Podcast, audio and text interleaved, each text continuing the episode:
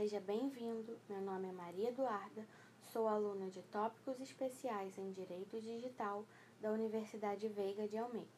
E o assunto que vou comentar é sobre a cultura do cancelamento.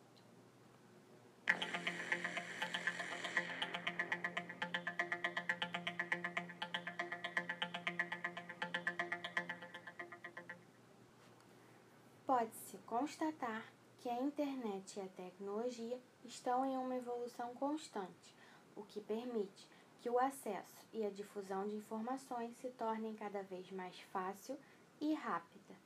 A partir dessa capacidade, as pessoas se sentem cada vez mais à vontade e dispostas a usar essa comunicação para ter influências na sua vida e na de outros, o que pode se tornar algo maior como o exemplo do ato de cancelar alguém.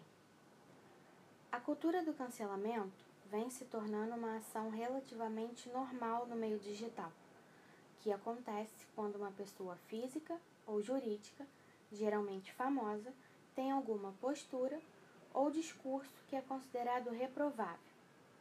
E a partir disso, alguns dos que rejeitaram esse ato iniciam uma prática de boicote ao indivíduo muitas vezes usando de agressões verbais ou algum tipo de humilhação para isso.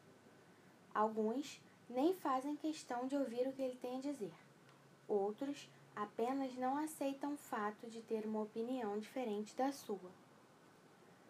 Em certo momento, a ideia é de tentar assegurar direitos e garantias previstos na Constituição, buscando coibir crimes práticas preconceituosas ou algo do tipo, de maneira que não sejam reiteradas.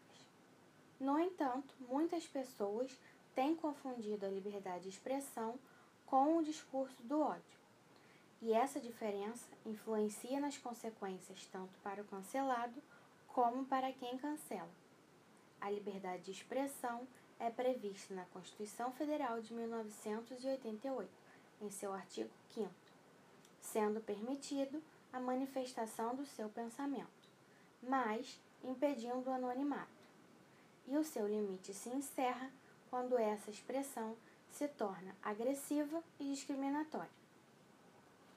Portanto, é possível que a partir desse cancelamento muitos sejam penalizados por cometerem crimes previstos na legislação brasileira encarados pelo discurso de ódio, podendo enfrentar tanto um processo civil como penal.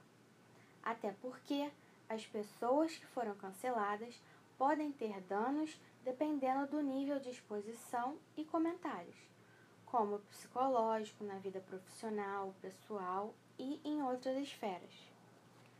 Destacando que, por mais que a busca seja por justiça social, as ações na internet devem ser avaliadas e repensadas se estão sendo praticadas no sentido de fazer uma crítica construtiva, avaliando a responsabilidade e consequências de sua fala, ou se simplesmente se trata de ataques e ofensas violando o direito de outrem.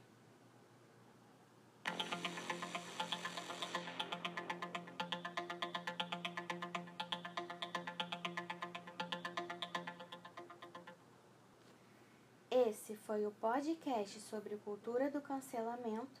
Obrigada pela sua atenção, espero que tenha gostado e até a próxima!